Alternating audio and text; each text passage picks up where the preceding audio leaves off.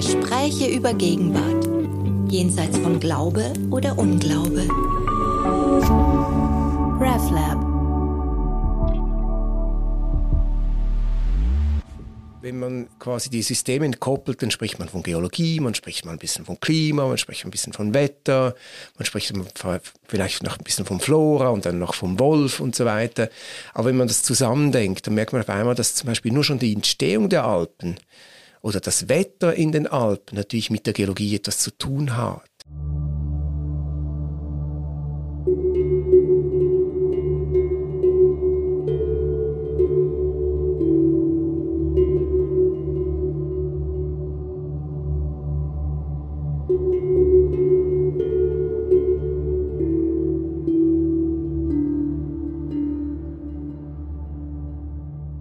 Herzlich willkommen zu einer neuen Ausgabe unseres Podcasts Theo Lounge.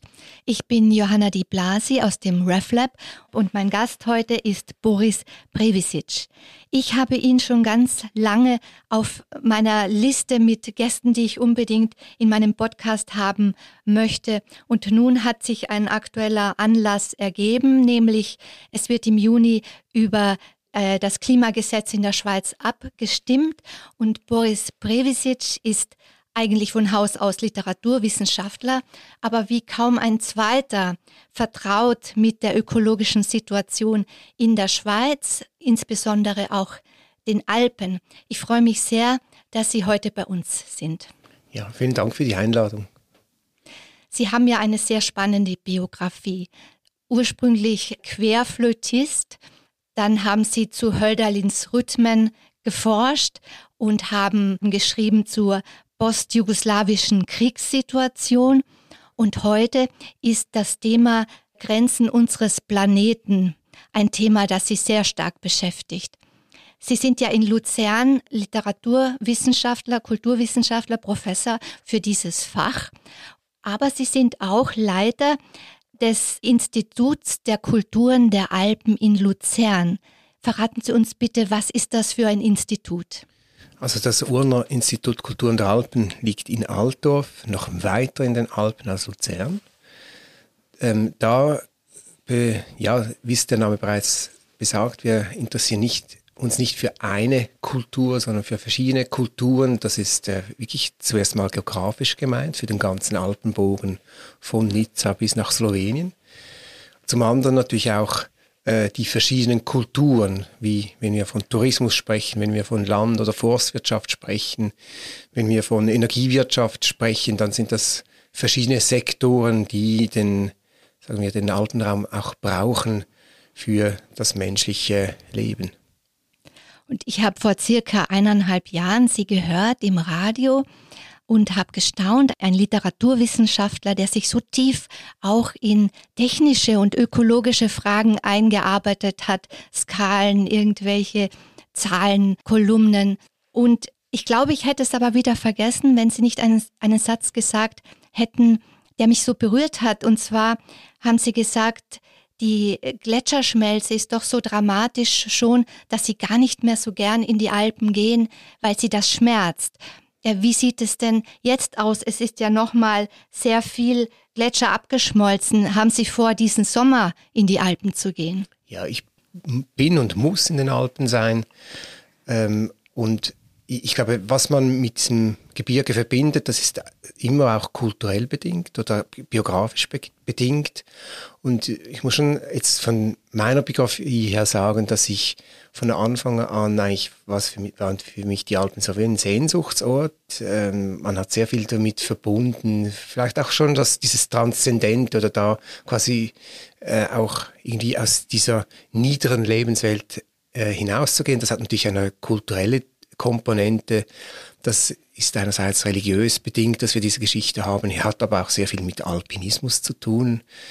Ähm, und dass jetzt quasi dieser Klimawandel da reinspielt, das ist natürlich, der liegt jetzt ganz verquer in der Landschaft, äh, weil wir dieses Idyll auf einmal nicht mehr aufrechterhalten können, weil natürlich gerade der Klimawandel insbesondere im Alpenraum nochmals heftiger oder im Moment jedenfalls heftiger zuschlägt, als er das vielleicht in den Niederungen oder im Flachland macht.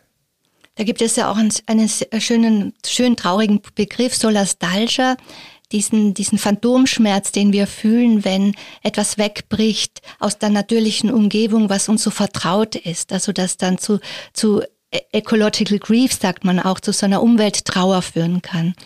Genau, also die Solastalgia, ähm, aber diese Solastalgie ist eigentlich so was wie das Gegenteil von Nostalgie. Ähm, also etwas man hat Nostalgie nach etwas, was vielleicht noch da ist, aber was irgendwo in der Vergangenheit liegt. Zum Beispiel ähm, Kindheitserinnerungen, aber etwas, wo man beobachten kann, Zeuge davon sein kann, dass in der Gegenwart oder eben in Zukunft äh, wegbricht. Das ist diese Entfremdung vom Solis, Sol, also vom, vom Boden, äh, von der Erde oder ich würde vielleicht jetzt mit Latour auch von der kritischen Zone sprechen, die überhaupt macht, dass wir hier auf diesem Planeten leben können. Das ist diese empfindliche Hülle um die Erde herum, wo Leben genau. stattfindet. Es gibt äh, zu dem Thema der Ökokatastrophe auch Bücher von Ihnen. Fünf nach zwölf, da haben Sie sich mit der CO2-Thematik auseinandergesetzt und ganz aktuell Zeitkollaps, Handeln angesichts des Planetaren heißt das. Wir sind jetzt schon mit emotional eingestiegen, mit, mit Solastalgia, mit Umwelttrauer. Aber ich will Sie jetzt ganz konkret auch fragen, Klimagesetzabstimmung in der Schweiz. Das wird auch offiziell ein indirekter Gegenvorschlag zur Gletscherinitiative genannt. Was denken Sie, schafft das die Schweiz und würde das reichen, was da als Ziele anvisiert ist? Ja, das Klimaschutzgesetz ist jetzt sicher notwendig, dass wir den internationalen Abkommen überhaupt nachkommen können. Das Klimaschutzgesetz ist, äh, das ist ein Vorschlag, der vom Bundesrat dann gemacht wurde, eben in der Folge des, der Gletscherinitiative. Äh, und also es ist, wie soll ich sagen, die Gletscherinitiative hätte Eingang finden müssen in die Verfassung, dass wir das Klimaziel spätestens 2050, also sowas wie äh, CO2 oder Klimagasneutralität erreichen.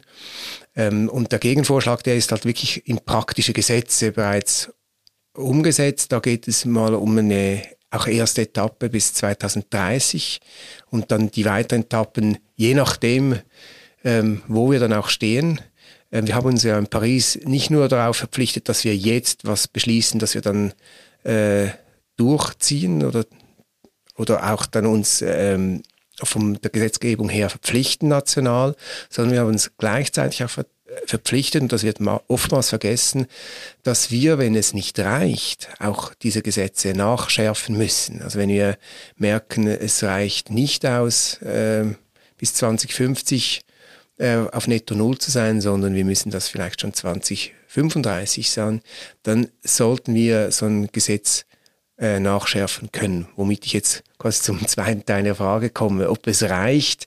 Also ich finde, es ist nur schon wichtig, dass wir dieses Klimaschutzgesetz annehmen. Ähm, das war vielleicht auch das Problem beim CO2-Gesetz, das ja ähm, abgelehnt wurde vor knapp zwei Jahren. Und da hat es quasi von der Klimaschutzbewegung, von der Klimajugend her hat es eine Opposition gegen, dagegen gegeben, weil man eben gesagt hat, es sei zu wenig, es gehe zu wenig weit. Und ich glaube, dass, und ich glaube, in, inzwischen ist man institutionell so vernünftig geworden, dass man sagt, wenn etwas für den Klimaschutz gemacht wird, dann machen wir es. Ähm, ich persönlich denke, das Klimaschutzgesetz ist ein guter Anfang. Ähm, wir werden aber wahrscheinlich äh, spätestens in fünf, sechs Jahren nochmals nachschärfen müssen. Das ist natürlich auch abhängig davon, was dann wieder der IPCC-Bericht zu vermelden hat. Und für den Laien nochmal erklärt, diese Gletscherinitiative, war die einfach noch weitreichender? Nee, sie war nicht, in dem sie nicht weitreichend. Also sie forderte eher abstrakter ein, dass wir einfach äh, das Klimaziel, wo, wofür wir uns verpflichtet haben in Paris, in die Verfassung fest, in der Verfassung festschreiben. Dieser indirekte Gegenvorschlag ist eigentlich fast besser.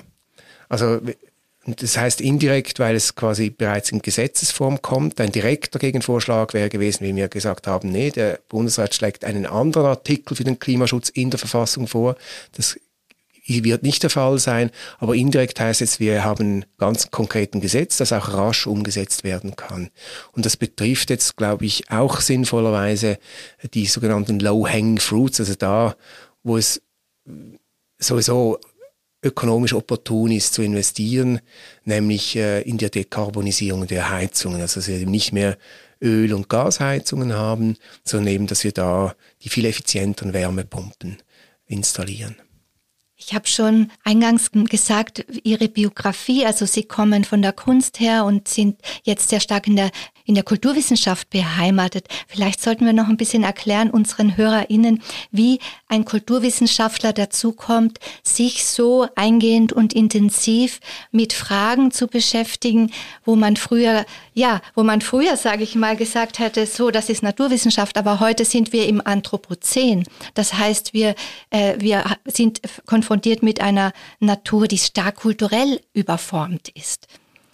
Ja, genau. Also ich glaube, Natur heute als was vom Menschen losgelöstes zu denken, ist einfach, man kann eigentlich sagen, das ist bereits das Problem. Also, oder mit Latour äh, gesprochen, sagen wir, da beginnt ja das eigentliche Problem, wenn wir diese Sphären wie trennen wollen. Also Natur- und Kulturwissenschaften zu trennen, macht in dem Sinne auch keinen Sinn. Und wir sehen das wirklich jetzt ganz konkret von der Klimawissenschaft aus, die eigentlich schon seit 30, 40 Jahren ziemlich genau weiß, was abgeht, wie, wie der Sachverhalt ist. Natürlich gibt es da immer noch weitere ähm, Zweige, die noch genauer etwas ausrechnen können, die vor allem auch quasi den menschlichen Einfluss auf das Wetter herausrechnen können. Das ist die sogenannte Distributionswissenschaft. Äh, also da gibt es schon weitere Entwicklungen, aber quasi die, die Notwendigkeit zum Handeln, äh, die kann die Naturwissenschaft nicht vermitteln. Und, äh, und es reicht dann halt auch nicht der Standpunkt, ja, wir Wissenschaftler stellen die Ergebnisse zur Verfügung, jetzt muss die Politik handeln. Nein, es braucht halt wirklich diese Übersetzungsleistung. Und ähm, ich glaube, dass es eigentlich für jeden Geistes-, Kulturwissenschaftler, auch Sozialwissenschaftler eigentlich heute im Zeitalter des Anthropozän Aufgabe sein muss, diese Vermittlungsfunktion auch aktiv wahrzunehmen. Das ist auch unser gesellschaftlicher Auftrag. Natürlich hat das bei mir noch eine, sagen wir, biografische Komponente, dass ich auf dem Bauernhof aufgewachsen bin und schon beim Waldsterben hat mich das, ähm, das hat mich betroffen, das hat mich berührt. Äh, ich weiß, wie ich da als Kind durch die Wälder gegangen bin und Tannkronen abgesucht habe, ob sie jetzt zu Licht sind oder ob das noch hält und und und. Das hat mich beschäftigt. Ich habe auch gelernt, mit Kreisläufen umzugehen, also so wie Kohlenstoffkreislauf oder Stickstoffkreislauf. Ähm, das habe ich einfach erlebt. Wenn man in dem Moment, wo man, wo man ein Feld düngt, dann ähm, ist man einfach beteiligt an diesen Kreisläufen und befördert damit zum Beispiel das Pflanzenwachstum. Das war für mich eigentlich völlig logisch, dass ich dann auch als Kulturwissenschaftler genau diese Kultur beispielsweise der Landwirtschaft halt auch in, in meine Forschung einbeziehe. Wo war das, wo Sie aufgewachsen sind? Ich war, ja, ich bin wirklich im hintersten Töstal im Zürcher Oberland aufgewachsen. Das ist äh, wirklich, das ist die größte Landsgemeinde des Kantons Zürich äh, wo es, glaube ich, am wenigsten Einwohner hat, also sicher am wenigsten Einwohner pro Fläche, wo es ganz viel Wald gibt. Und ja, das ist jetzt im Nachhinein ein, ein, eine Idylle, wo man dann aufgewachsen ist. Und äh, mich hat quasi nur schon die Agglomeration von Zürich war für mich natürlich ein Schock, äh, da als dann Jugendlicher reinzukommen. Da haben wir einiges gemeinsam. Ich bin auch Kulturwissenschaftlerin und auch auf dem Land aufgewachsen in Österreich, im Dorf. Und äh, habe das mit dem Waldsterben auch sehr stark und schmerzlich mitbekommen. Ich war da Kind und hatte ja wirklich wie die Angst, es wird bald keine Bäume mehr geben. So drastisch habe ich mir das vorgestellt. Ich dachte auch, die, die Asphaltwüsten würden sich immer weiter ausbreiten. Nun, es gibt auch Leute, die sagen, okay, wir haben solche Aufregungen, kollektive Aufregungen ja auch schon mitgemacht. äh, saurer Regen, Ozonloch und irgendwie ist es dann doch äh, ist es dann doch wieder gut gegangen. Und ähm, wenn wir schauen, gerade auch als Kultur- und Geisteswissenschaftler auf diese Gegenwart schauen, dann merken wir ja, die Diskurse sind sehr aufgeheizt. Es gibt auch eine große, sozusagen, die Extreme sind sehr laut. Also diejenigen, die sich groß, größte Sorgen machen und äh, in apokalyptischen Bildern das auch beschreiben, was passiert, was gerade jetzt schon passiert. Und andere, die sagen, hey, ihr übertreibt. Äh, das, das ist, ja, das, ihr überschätzt eigentlich den Einfluss des Menschen. Was, äh, wie, wie sehen Sie diese, sagen wir, kommunikative Situation, den Diskurs? Ja, der ist sehr schwierig. Ich glaube, das ist einfach Bestandteil einer, einer Diskursformation, die sich auch in anderen Bereichen in diesen Extremen abspielt. Die Frage ist nur, was mache ich damit? Also heißt das jetzt, wenn ich zwischen diese Position gehe und da zum Beispiel versuche zu vermitteln oder sage, ja, das Richtige wird irgendwo zwischen diesen beiden Extremen sein, dann bin ich wahrscheinlich auch auf der falschen Seite. Ähm, und, und mit das auf die Klimafrage zuzuspitzen, äh, muss man sagen, die Aufregung um das Ozonloch, die Aufregung um das Waldsterben war berechtigt. Und das Waldsterben und das Ozonloch, die sind nicht weg, weil wir das quasi vergessen haben, sondern weil wir ganz konkret Maßnahmen ergriffen haben. Also die zum Beispiel bei beim Waldsterben ist ganz klar, das war wegen den sauren Regen. Und das kam halt aus daher, dass man äh, zu viel Schwefel in den, im Erdöl drin hat, im Benzin, im Diesel und so weiter. Und hat dann entsprechend die Normen äh, erhöht. Und das war auch ein lokales Problem, das man auch entsprechend lösen konnte, bis hin zu der, zu, zum Beispiel Kohlenverbrennung. Äh, dass man relativ einfach mit Katalysatoren und Filtern lösen konnte. Etwas Ähnliches gilt für das Ozonloch. Wenn wir weiterhin FCKW, also diese Fluor, Kohlenwasserstoffe produziert hätten äh, und im Umlauf gebracht hätten, dann wäre das Ozonloch heute so groß, dass wir sicher nicht mehr in Skandinavien oder in Südamerika leben könnten, weil es einfach keine schützende Ozonschicht mehr gibt. Aber man hat da konkret dann auch Maßnahmen ergriffen, bis halt hin zum Verbot äh, von solchen äh, Fluorkohlenwasserstoffen. Das Problem ist jetzt halt ähm, beim Klimawandel, Climate Change oder Klimaerwärmung, dass es äh, erstens ein Problem ist, das viel mehr gekoppelt ist an andere planetare Grenzen, also sowas wie Ozeanversauerung, die einfach weitergeht, solange wir so einen hohen Kohlenstoff in der Luft, Kohlenstoffgehalt in der Luft haben. Ähm, sowas wie Überdüngung von, äh, von Freiflächen, von Naturräumen, das hat alles mit der fossilen Verbrennung zu tun. Also wir haben hier mit einem, sagen wir mal, Hyperproblem zu tun, wo ich glaube, wo ich sagen muss, man kann nicht extrem genug sein, darauf hinzuweisen, aber äh, Sie gehen dann schon richtig. In der Lösung äh, kann man nicht einfach etwas verbieten, äh, wie das beim Waldsterben oder beim Ozonloch der Fall war, sondern äh, es geht quasi um, bis jetzt jedenfalls, sowas wie eine Energie, eine, eine Abhängigkeit von einer bestimmten Energieform, die wir äh, wirklich unterbrechen müssen.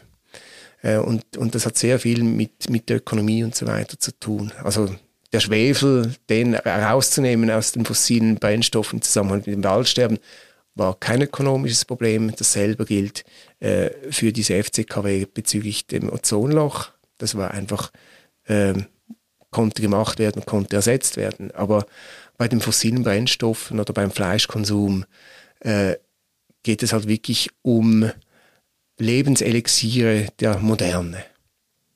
Sie haben gerade gesagt, eine ausgleichende Haltung ist dann womöglich gerade nicht die richtige. Ihr Buchtitel ist fünf nach zwölf. Da äh, würde ich dann sagen, okay, das, es ist eigentlich zu spät. Ja, es ist zu spät.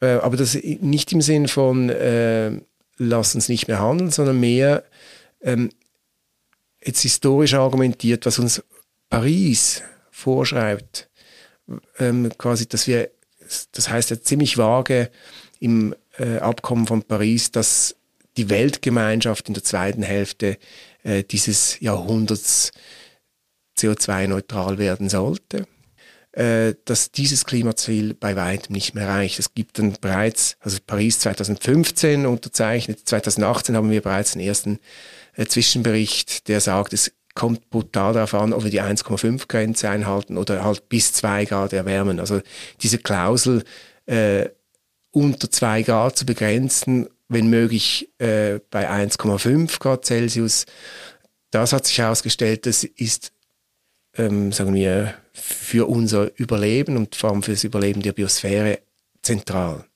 Darum äh, habe ich dann auch meinen Titel des Buchs im Hinblick äh, auf die CO2-Frage wirklich ähm, ja, ich muss das offenlegen, es ist fünf nach zwölf. Ähm, nicht, dass wir jetzt quasi in den Abgrund damit stürzen, aber dass wir haben bereits zu viel CO2 ausgestoßen. Also die Frage ist nicht mehr, wie viel darf ich noch ausstoßen, sondern de facto muss sie lauten, wie viel muss ich eigentlich zurückbinden. Das ist ein spannendes Stichwort. Da wird relativ wenig darüber gesprochen, über Technologien, wo man es rückbinden kann. Und das hat auch politische Gründe, die nachvollziehbar sind, dass das jetzt nicht allzu stark gemacht wird, weil es könnte ja der Rückschluss oder der Schnellschuss gemacht werden, zu sagen, ja, dann, dann äh, stoße ich weiter viel aus und, rück, und binde das wieder zurück. Genau, also das würde auch in der Wissenschaft heftig diskutiert. Also ich weiß, gerade in der Klimawissenschaft hier an der ETH Zürich ähm, haben die Professoren, die zum Klima Wandel und zu den Klimawandelfolgen geforscht haben, immer gesagt, wir wollen dieses, äh, dieses Thema gar nicht so hoch hängen, äh, weil man dann meint, man kann Business as usual machen, also weiterhin einfach fossile Energieträger verbrennen und daneben ein bisschen zurückbinden. Ähm, wir müssen über Technologien nachdenken. Äh, auch in Zukunft werden wir ausstoßen, wir müssen das irgendwo zurückbinden. Äh, das ist die eine Sache. Und die andere ist, es ist einfach unheimlich teuer noch, das zu machen. Also es ist eine Technologie, die noch nicht bereitsteht. Und da würden wir quasi so eine Klimaschuld auf die zukünftige Generation übertragen, die dann das erfinden müsste. Oder sagen wir, ist heute auch schon möglich, aber einfach, äh, man zahlt da pro Tonne etwa 1000 Euro. Äh, und das ist einfach ein Betrag, der dann das, ja, also wenn wir diese externalisierten Kosten internalisieren, äh, würde niemand mehr mit einem Benziner äh, fahren oder ein Kohlenkraftwerk weiter betreiben.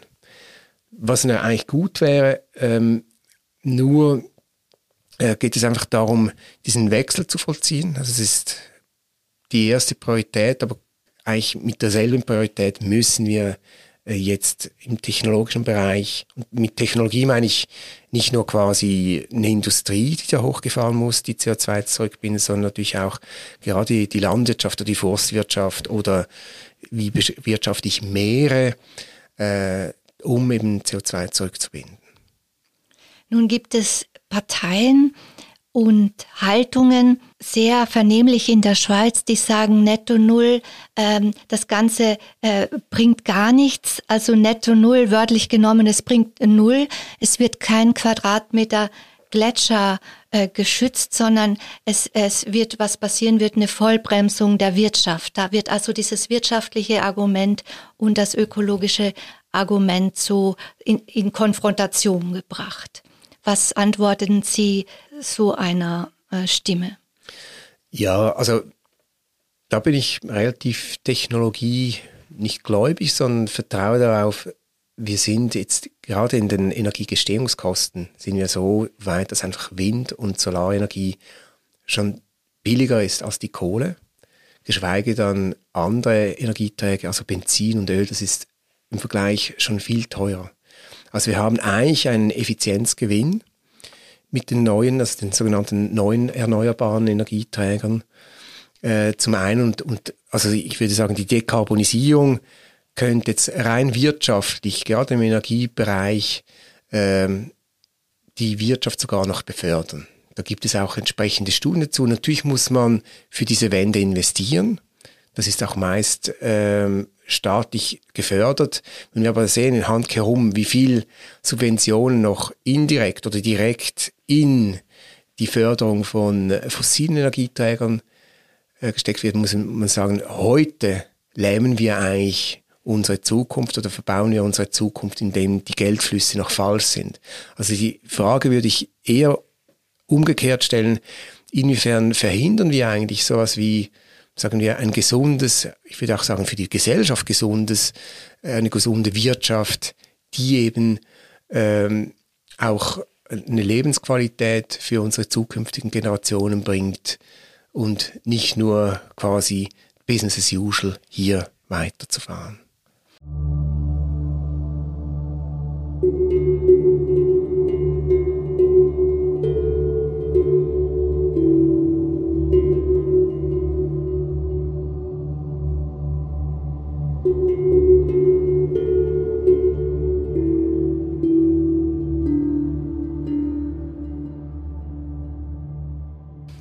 Privisic, Ihr Spezialgebiet sind ja die Alpen, die Situation in den Alpen. Jetzt möchte ich Sie fragen, wenn wir das als Fallbeispiel nehmen, was können wir an den Alpen ablesen bezüglich dieser Problematik, die wir skizziert haben?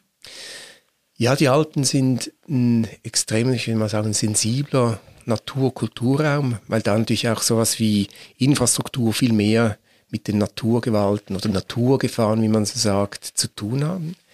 Äh, das ist das eine, also sowas wie Hochwasserschutz oder Schutz vor Bergstürzen und so weiter ist viel, ähm, viel präsent auch in der Bevölkerung. Also es ist auch eine Kultur äh, in den Alpen eigentlich anzutreffen, die weiß, wie man mit Naturgefahren umzugehen hat oder inwiefern man auch die Naturgefahren respektieren muss, wo man besiedeln darf und wo eben nicht beispielsweise oder äh, wie hoch man gehen darf oder in wie steiles Gelände und so weiter. Also es gibt eine, wir, einen ganzen kulturellen Fundus, der weiß, äh, wie man damit umzugehen hat. Das ist ein, aber jetzt in Bezug auf den Klimawandel, das habe ich ja bereits am Anfang des Gesprächs bereits gesagt, haben wir äh, noch, da reagiert halt diese geologische Formation noch viel mehr darauf. Und wenn man quasi die Systeme entkoppelt, dann spricht man von Geologie, man spricht mal ein bisschen von Klima, man spricht ein bisschen von Wetter, man spricht vielleicht noch ein bisschen von Flora und dann noch vom Wolf und so weiter. Aber wenn man das zusammendenkt, dann merkt man auf einmal, dass zum Beispiel nur schon die Entstehung der Alpen oder das Wetter in den Alpen natürlich mit der Geologie etwas zu tun hat. Also die, diese Wasserscheide inmitten von Europa ist natürlich auch eine Wetterscheide. Da äh, haben wir viel mehr Niederschläge, weil, weil halt das Wetter auch aufgehalten wird, weil es da auch stärker abregnet.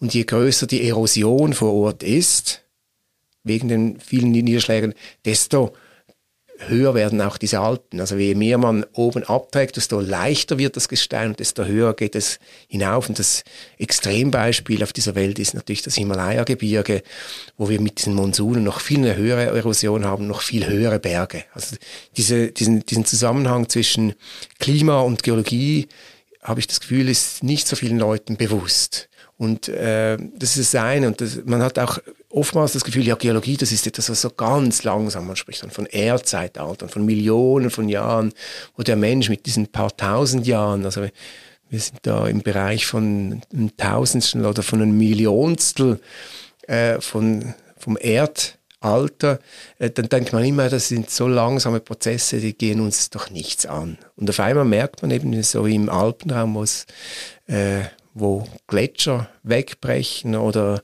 ganze äh, Hänge und Berge hinunterrutschen oder stürzen, äh, dass Geologie auch sehr dynamisch sein kann. Dass sie lange Zeit, wenn das Klima stabil ist, stabil bleiben kann. Aber in dem Moment, wo halt äh, auch beim Wetter eine höhere Dynamik kommt, und das wird mit dem Klimawandel, kommt das gezwungenermaßen. Wir haben viel mehr äh, Extremereignisse, starke Trockenheit, dann auch ganz viele Niederschläge. Das befördert natürlich die Erosion ungemein viel mehr. Also wir haben im Prinzip da auch eine exponentielle Zunahme von solchen Ereignissen, wie sie jetzt gegenwärtig gerade auch in der Schweiz, in Brienz zum Beispiel, zu beobachten sind. Ähm, was aber auch wiederum äh, erdhistorisch total nachvollziehbar ist. Also wir haben die großen... Nachvollziehbar, also das ist immer wieder vorgekommen. Es ist, in der Erinnerung des Menschen ist es eigentlich nicht so viel vorgekommen. Wir haben jetzt gerade für die Schweizer Geschichte oder sagen wir für die moderne Schweizer Geschichte des 19. Jahrhunderts diesen wichtigen Bergsturz von Goldau, der hat sehr zur, zur Kohärenz auch der sozialen, zum sozialen Zusammenhalt geführt, äh, dieses Ereignis, aber das natürlich vergleichbar ist ein kleiner Bergsturz, wenn wir das vergleichen, was ist nach der letzten Eiszeit, also etwa vor elf, vor zehn, elftausend Jahren passiert in der Schweiz. Da haben wir Riesenbergstürze, was der Mensch wahrscheinlich noch nicht so erlebt hat, weil, er, weil dieser Raum noch nicht so dicht besiedelt war. Äh, denken wir nur an den Bergsturz vom Flims. Da ist das 300-fache von demjenigen runtergekommen vom Berg, was wir in Goldau hatten. Ähm, oder, aber da könnte das den, das Argument dann stärken zu sagen, ja, es hat es doch immer, immer irgendwie auch gegeben. Ähm, es hat es immer gegeben, aber mit zwei Einschränkungen, zwei wichtigen Einschränkungen. Erstens ähm, in unheimlich großen zeitlichen Abständen. Und zweitens, da war der Mensch einfach, da gab es vielleicht 5000 Exemplare des Menschen auf dem, auf dem ganzen Planeten verstreut und nicht äh, bald 10 Milliarden. Und vielleicht noch einen dritten Punkt, den man ergänzen könnte. Äh, die Geschwindigkeit, mit der wir diesen Klimawandel im Moment angehen, der übertrifft natürlich jeden Klimawandel, der irgendwo geologisch verbürgt ist. Die letzten 500 Millionen Jahre. Also auch wenn wir quasi das größte Aussterbeereignis äh, am Ende der, der Carbonzeit anschauen, also dieser, dieser größer, dieser, dieser großen Fünf, der Big Five, dann sehen wir, dass, ähm, dass, dass, dass damals auch eine Klimaerwärmung schuld war am Ganzen, aber die ging über Tausende von Jahren, was wir jetzt im Moment einfach von Jahrzehnt zu Jahrzehnt machen. Und ich glaube, wir merken auch, wie schwer es ist, da überhaupt umzudenken, weil was soll es denn stabileres geben als Berge? Äh, aber im Moment sehen wir das in der Schweiz nicht nur die Banken wanken, sondern eben auch die Berge. Sie haben schon das Stichwort Brienz genannt. Das ist ein Dorf, das aktuell von so einem gigantischen Erdrutsch bedroht ist. Also zwischen unserer Aufnahme und der Ausstrahlung werden einige Tage liegen. Wer weiß, ob nicht dann dieser Erdrutsch schon erfolgt ist.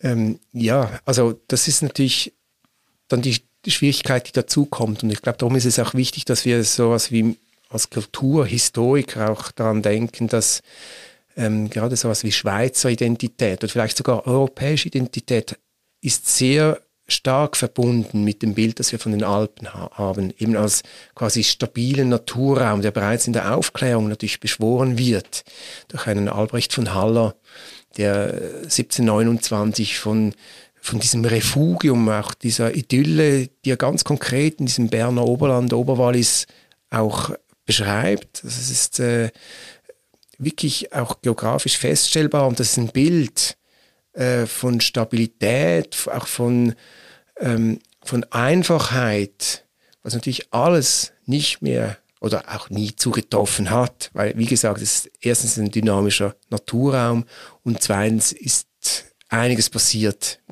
äh, sowas wie eine industrielle Revolution beispielsweise oder eben das Anthropozän hat eingesetzt seit dem 18. Jahrhundert. Aber wir haben immer noch in den Köpfen und ich denke auch in der Politik so ähm, Konzepte, die mit, diesem, mit diesen Ewigkeiten des Gebirgsraums verbunden werden. Also denken wir nur an, an das Konzept, was wir vom Gletscher haben. Das sind quasi diese uralten Ungetümer, die da äh, anscheinend im Alpenraum sind. Oder wenn wir von Permafrost äh, sprechen, dieses ist Perma, dieses Ständige, äh, da hat man das Gefühl, da kann man sich sowas wie diesen, dieser historischen Kleinteiligkeit und Schnelllebigkeit entziehen und dann hat man quasi diese, dieses ganz Stabile. Und das jetzt uns auf einmal äh, die Erdgeschichte überrollt. Also die Erdgeschichte überrollt quasi die Menschheitsgeschichte. Das ist natürlich eine völlig neue, neue Erfahrung, aber das ist die Erfahrung des Anthropozän. Das ist die Zeitdimension, zu der möchte ich dann noch kommen. Mhm. Ähm, vorher wollte ich noch sagen, kennen Sie dieses Büchlein? Das ist eben bei Diaphanes rausgekommen, Exotic Switzerland die exotische Schweiz und ein, ähm, ein Essay darin ist auch die Schweizer als die Wilden, Savages. In der, in der Aufklärungszeit, die Sie gerade angesprochen haben, gab es dieses Bild. Das war einerseits die Zeit 18. Jahrhundert, wo die Schweiz schon im transatlantischen Geschäft war, Rohstoffhandel schon die Grundlagen gelegt hat für das, was wir auch heute haben. Gleichzeitig gab es in Europa, in Reiseführern stand da drinnen, das ist ein Land, da steht ein Berg nach dem anderen. Äh, wir wissen gar nicht, also ob wie viel Licht da überhaupt durchkommt. Und die Menschen, wir wissen nicht, sind die angezogen oder nackt?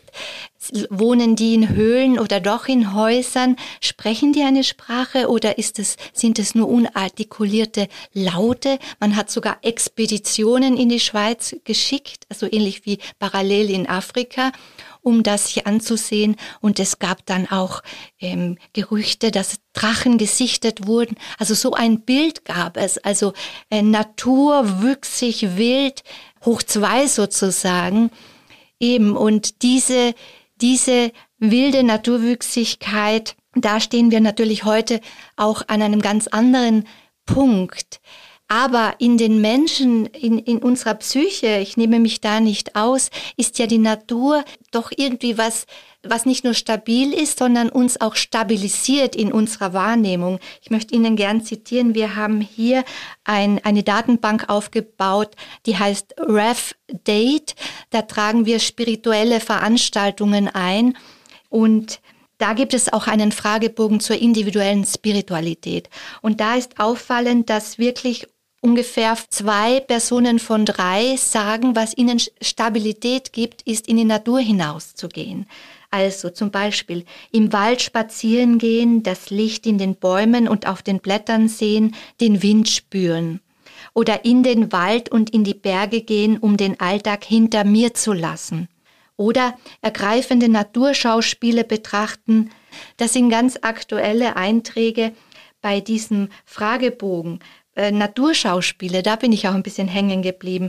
Das ist ja etwas, wo, wo die Natur auch als etwas so getrenntes betrachtet wird, wie eine Kulisse. Ja, also ich glaube, man muss wirklich unterscheiden zwischen Natur als Kulisse und Natur auch vielleicht als Lebenselixier. Egal eigentlich, wie, wie sehr diese Natur dann auch wieder vom Menschen zugerichtet ist.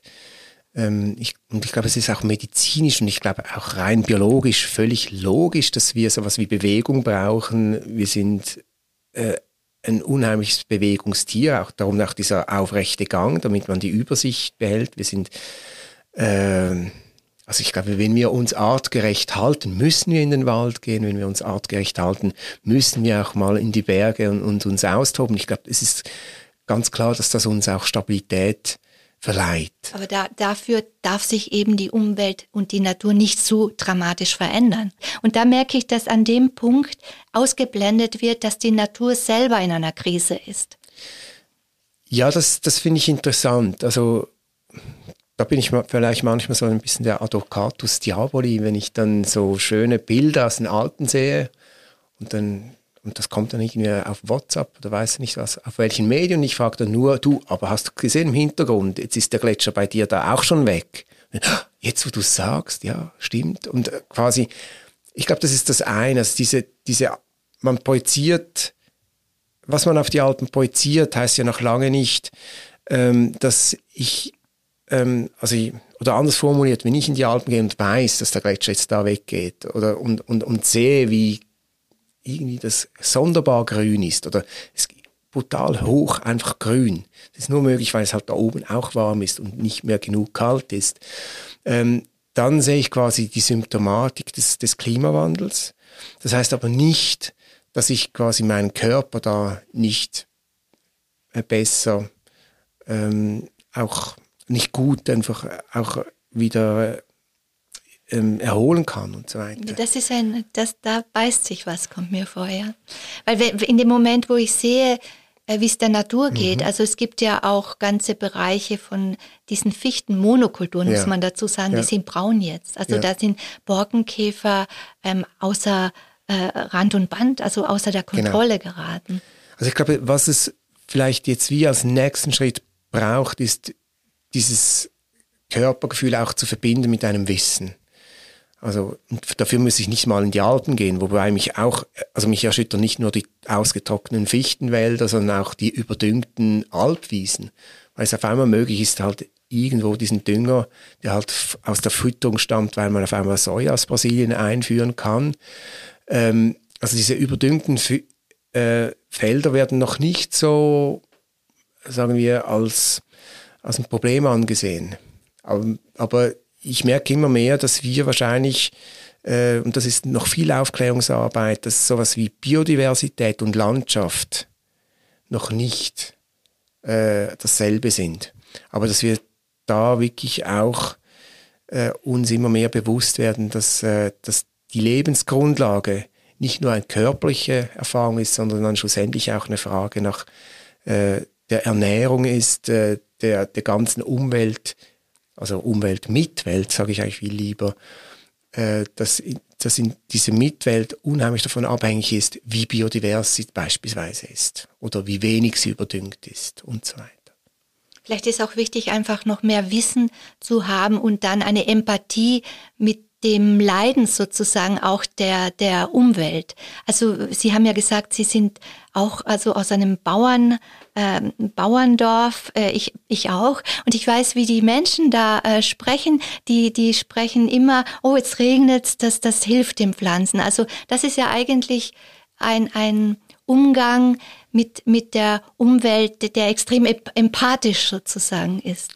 Ja, ich glaube, das unterscheidet auch quasi einfach die Nutzung der Landschaft nur als Erholungslandschaft, äh, wo man sich einfach drin bewegt, ähm, dass wir und, und die ist dann sehr ich-bezogen auch, während der andere Umgang, auch wenn ich vielleicht auch was aus dieser aus, von diesem Boden möchte, wenn ich auch möchte, dass irgendwie ähm, was wächst, dass ich dann halt viel sensibler auch darauf reagiere und sehe, was kommt und was kommt nicht.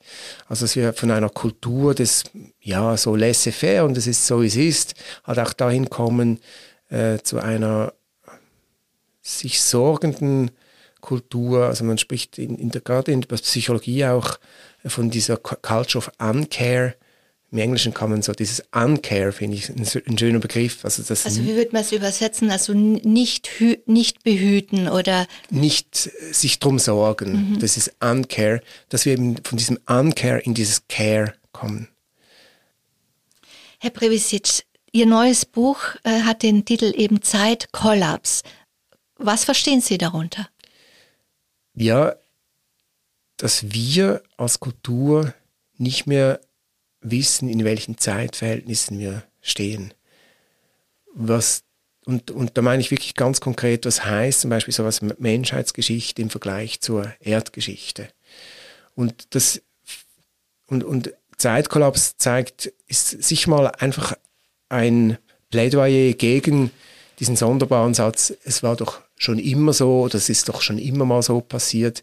Äh, es geht mir wirklich darum zu zeigen, dass es sowohl erdhistorisch wie auch menschenhistorisch in einer einmaligen Situation sind, ähm, bis hin zur, ganz konkret zum Beispiel zur Klimapolitik, wo wir sagen müssen, wir haben keine Zeit mehr, nicht zu handeln. Es sind wie, es kollidieren wie zwei verschiedene Zeiten mindestens. Nämlich das eine ist Nachhaltigkeit. Das ist ja aus der Forstwirtschaft äh, kommend, dieser Begriff, wo es darum geht, so zu wirtschaften, dass ähm, man in die Zukunft mitdenkt und plant. Aber das andere ist ja eben, dass wir merken, dass es immer unkontrollierbarer wird, der gerade nicht planbar, dass wir mit Kipppunkten rechnen müssen. Und da kollidieren doch wie zwei Vorstellungen und ich glaube, das trägt auch mit zu Konfusion in unserer Gegenwart bei, in Bezug auf diese Klimasituation, die Klimaerhitzungskatastrophe. Mhm, mh, mh. Ja, wie nennen wir diese Klimaerwärmung? ist eine große Frage. Ähm, ich glaube, wir weiß nicht was, ähm, in, jetzt mal in dieser deutschsprachigen Welt können es uns vielleicht noch leisten, diesen Luxus zu haben, darüber nachzudenken, es ist zu spät. Aber es gibt schon äh, große Teile von Bevölkerung, vor allem in der dritten Welt, da geht es nur noch ums Überleben. Und da geht es, und ich glaube, in dem Moment, wo man auch in diesem Überlebenskampf ist, äh, kann man gar nicht mehr sagen, es ist zu spät. Ähm, also da müssen wir auch ein bisschen aufpassen, dass wir durch das Wissen um Kipppunkte nicht in ein, fatal, in ein fatalistisches Denken kommen.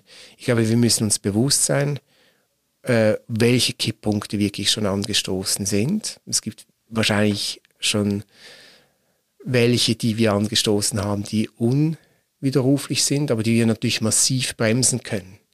Also da müssen wir auch wissen, das ist eine Latenz und das hat auch mit einer, sagen wir, strikten Klimapolitik zu tun, wo wir das Leben einfach verbessern können. Also es kommt im Prinzip auf jedes Kilogramm CO2, das mehr oder weniger in der Luft ist, kommt es einfach darauf an ähm, auch wenn bestimmte Kipppunkte, zum Beispiel äh, das Abschmelzen des Grönlandeises, wahrscheinlich schon erreicht worden sind. Das heißt aber, es kommt dann halt schon darauf an, ob sich, ob, ob diese sechs Meter Erhöhung des Meeresspiegels die nächsten 200 Jahre kommen oder die nächsten 2000 Jahre für die menschliche Zivilisation, wie man sich organisiert. Aber das und, und ich glaube, da geht es auch wirklich darum, sowas wie ähm, die Zeitkorrelation, also das, was wir aus der, aus der Geschichte wissen, dass wir das auch in die Zukunft einplanen, so wie man früher oftmals in sieben Generationen, also sind so diese biblischen, äh, äh, also diese biblischen Generationen, die in Zukunft oder in der Vergangenheit, äh, mit denen man rechnet, dass man das auch wieder in den, auf den Radar kriegt und nicht nur von Quartal zu Quartal irgendwelche Wirtschaftszahlen publiziert. Was würden Sie denn sagen zu dem Argument, dass man ja oft hört, wenn, dann müssen die Großen was machen, die riesigen äh, Industrienationen und was ich jetzt als einzelner Bürger mache, das, oder auch was die Schweiz macht, ist, ist gar nicht so relevant. Ja gut, das wäre dasselbe, wenn ich sagen würde, ja, ist ja schon gut, äh, wir, können, wir, wir sollten einander nicht mehr töten. Aber ich kann weiter töten. Ich bin ja nur ein, ein Milliardstel von dieser Welt. Das betrifft, statistisch betrifft das dann fast niemanden, oder? Ähm, ich, ich, glaube, man, man muss auch die Kategorie wechseln. Ähm, und, und das hat mit de, einerseits mit dem Gemeinsamen und andererseits mit, diesem, mit dieser Individualisierung zu tun. Äh, gerade die Erdölindustrie hat gewusst, wie man ein Problem individualisiert. Also man sagt nicht, wir gehören zu den zehn größten äh, Umweltverschmutzern oder zu denen, die meisten zu CO2 CO2-Gehalt in der Atmosphäre beitragen. Nein, man hat gesagt, wir erfinden jetzt so etwas wie ein Carbon Footprint, einen Fußabdruck meines Kohlendioxidausstoßes, um dann eben die Schuld zu individualisieren. Und dann kommt jeder, ja, ich habe dann heute noch das gemacht und ich habe heute ähm, mal nicht Fleisch gegessen. Ähm, auch das reicht überhaupt nicht. Äh, und das gibt dann halt auch das Gefühl, ich bin für alles verantwortlich. Und ich glaube, wenn man, wenn die Gesellschaft realisiert, dass man das sowas auch regeln kann, zum Beispiel in Gesetzen, dass es sowas gibt wie Ökozid, so wie es Genozid gibt, gibt es auch ein Ökozid in Zukunft, das geahndet werden muss. Dann sieht die Welt einmal anders aus, dass man wirklich sagen kann, wer verursacht wie viel Klimaerwärmung oder wer umgekehrt auch formuliert, wer trägt zu wie viel zur Verbesserung bei. Und wir können nur so viel sagen, jetzt rein von der Weltbevölkerung ausgesprochen, und das ist statistisch belastbar, sind 20 Prozent der Menschheit für 80 Prozent des Klimawandels verantwortlich, wobei wahrscheinlich das reichste Prozent über die Hälfte bereits ausmacht. Also wir haben da einen riesen Gap drin und das die quasi die Überbevölkerung, von der man spricht, eigentlich gar nicht das Klimaproblem ausmacht.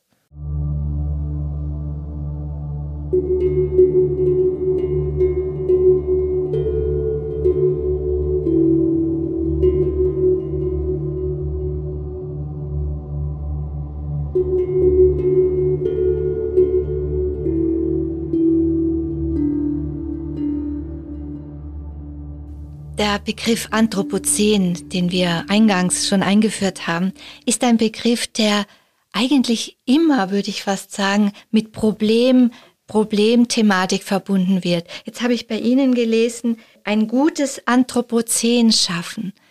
Was steckt da dahinter? Was für Gedanken haben Sie da? Ja, also Anthropozän ist eigentlich eine Erfindung, die ziemlich naiv aus den Naturwissenschaften gekommen ist also aus den sogenannten systemischen äh, Wissenschaften, wo man eben zum Beispiel Geologie und Meteorologie und so weiter zusammendenkt.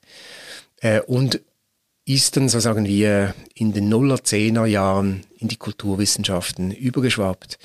Und dann hat man quasi immer danach gefragt, ähm, ist jetzt das, das Anthropos, also der Mensch, der in diesen Anthropozän steckt, ist, erklärt er sich da als, als, hat er da Allmachtsfantasien, hat das Gefühl, er hat alles im Griff oder kann über alles bestimmen?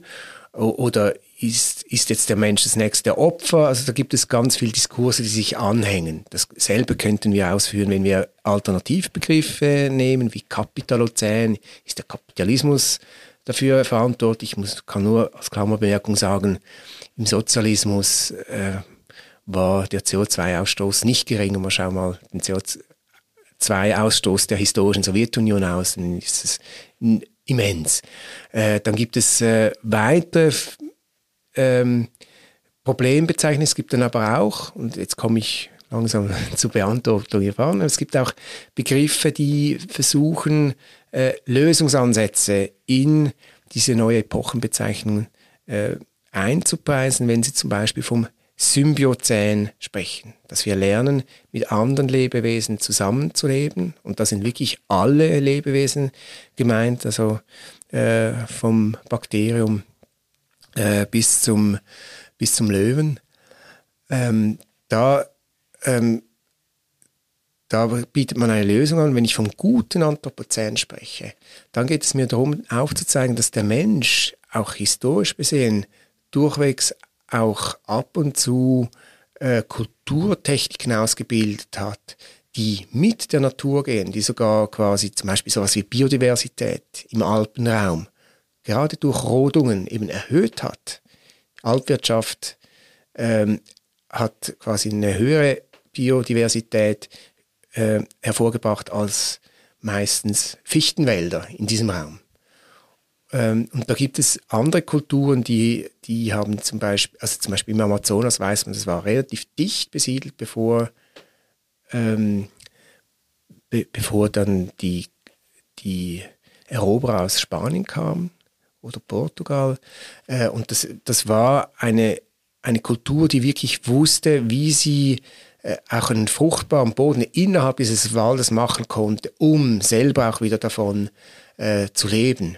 Also ich möchte es nicht verherrlichen. Es, auch, es haben auch Urvölker dazu beigetragen, dass sowas wie die Megafauna äh, einfach ausgestorben ist. Also der Mensch, seit es den Menschen gibt, war schon immer auch zerstörerisch, aber natürlich äh, in viel längeren Zeithorizonten, wenn zum Beispiel einfach der Auerochse ausstirbt oder der Säbelzahntiger und so weiter, dann äh, ist das nicht nur der moderne Mensch, sondern das ist der Mensch als Art überhaupt.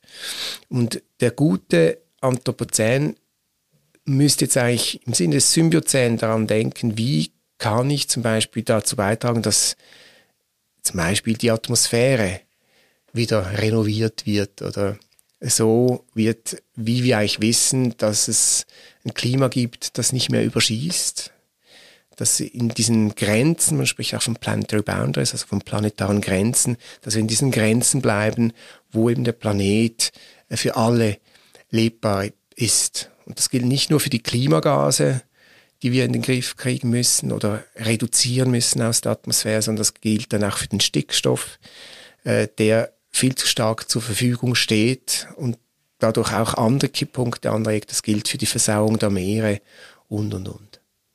Das gute Anthropozän oder Symbiozän, das sind schöne Stichworte, um weiter zu denken, weiter zu recherchieren.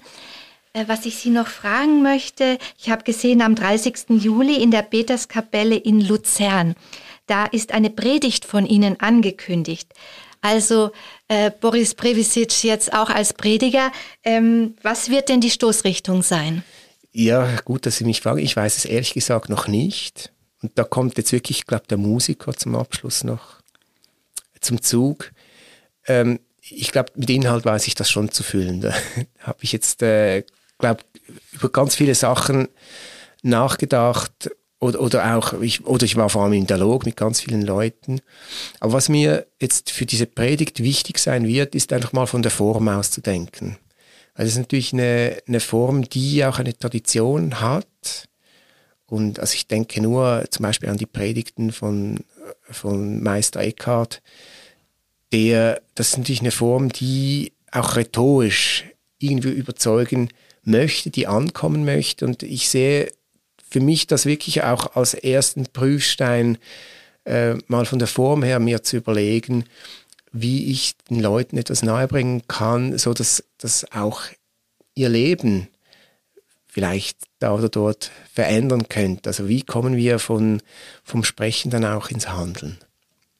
Ich hoffe, dass wir mit diesem Gespräch weiter sensibilisieren konnten für diese Thematik der dramatischen Klimaveränderung und Veränderung der Ökologiesysteme und dazu beitragen konnten, die, die Komplexität zu verstehen. Vielen herzlichen Dank, Herr Previsic, dass Sie bereit waren für dieses Gespräch. Vielen Dank. RefLab